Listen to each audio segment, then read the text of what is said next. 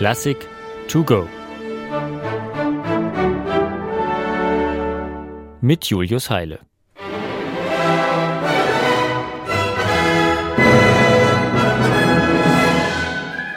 Hui, gar nicht so einfach für Dirigenten und Orchester, diese ersten Takte knackig zusammen abzuliefern.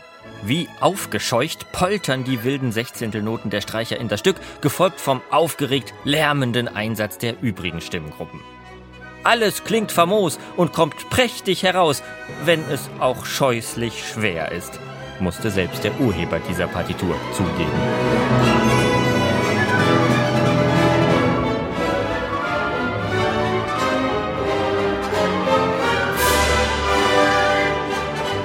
Aber Richard Strauss kannte eben kein Pardon, wenn es darum ging, einen konkreten Inhalt plastisch vor das innere Auge des Publikums zu zaubern.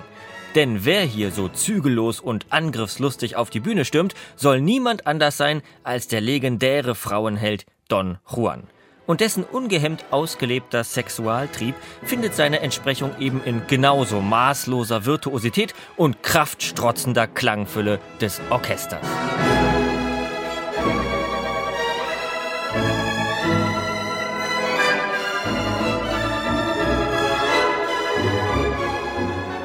Den Zauberkreis, den unermesslich weiten, von vielfach reizend schönen Weiblichkeiten möcht ich durchziehen im Sturme des Genusses. Hinaus und fort nach immer neuen Siegen, solang der Jugend Feuerpulse fliegen.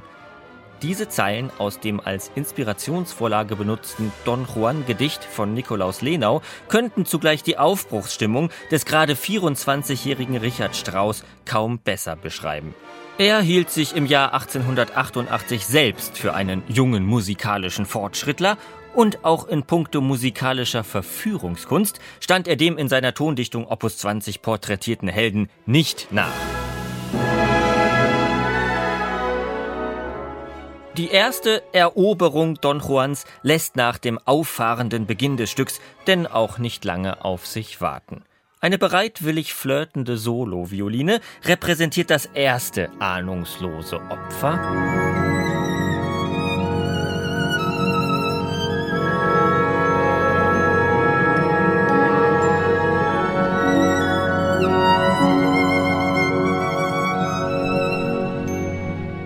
Und bei den folgenden, typisch straußisch schmachtenden Melodien kann man sich unschwer eine Liebesszene vorstellen.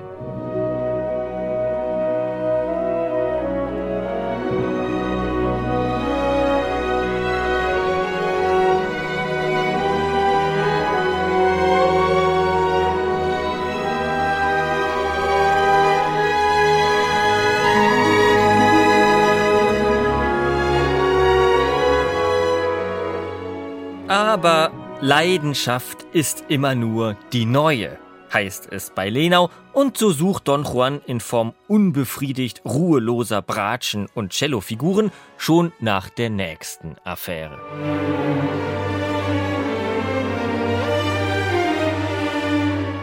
Wenn man nun ganz genau hinhört, findet man die eben vorgestellte Figur als musikalische Grundlage auch der zweiten Liebesnacht wieder. So als ob das tiefe männliche Motiv die hohe weibliche Melodie der verführten Frau alias Oboe geradezu umarme.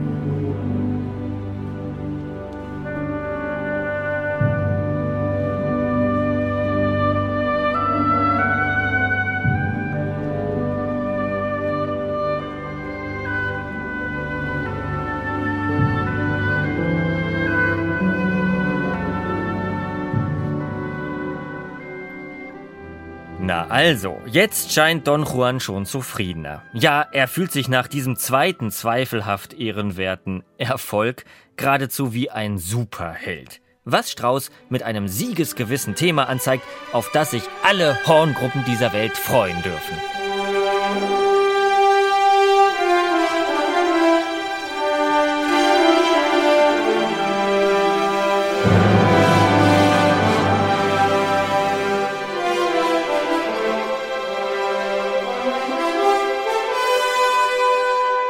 So ganz ernst nimmt aber wohl auch der Komponist seinen Hallodri nicht. Denn das stolze Hornthema wird geradezu ins Lächerliche gezogen, wenn es gleich danach von einem Instrument wiederholt wird, das deutlich schwacher auf der Brust ist.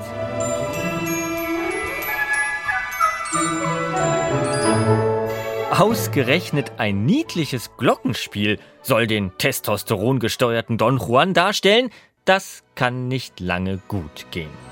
Und so endet Strauß Tondichtung in völliger physischer Erlahmung, in einer Art Zusammenbruch.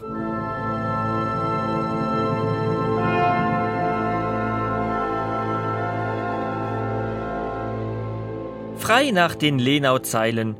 Der Brennstoff ist verzehrt und kalt und dunkel ward es auf dem Herd.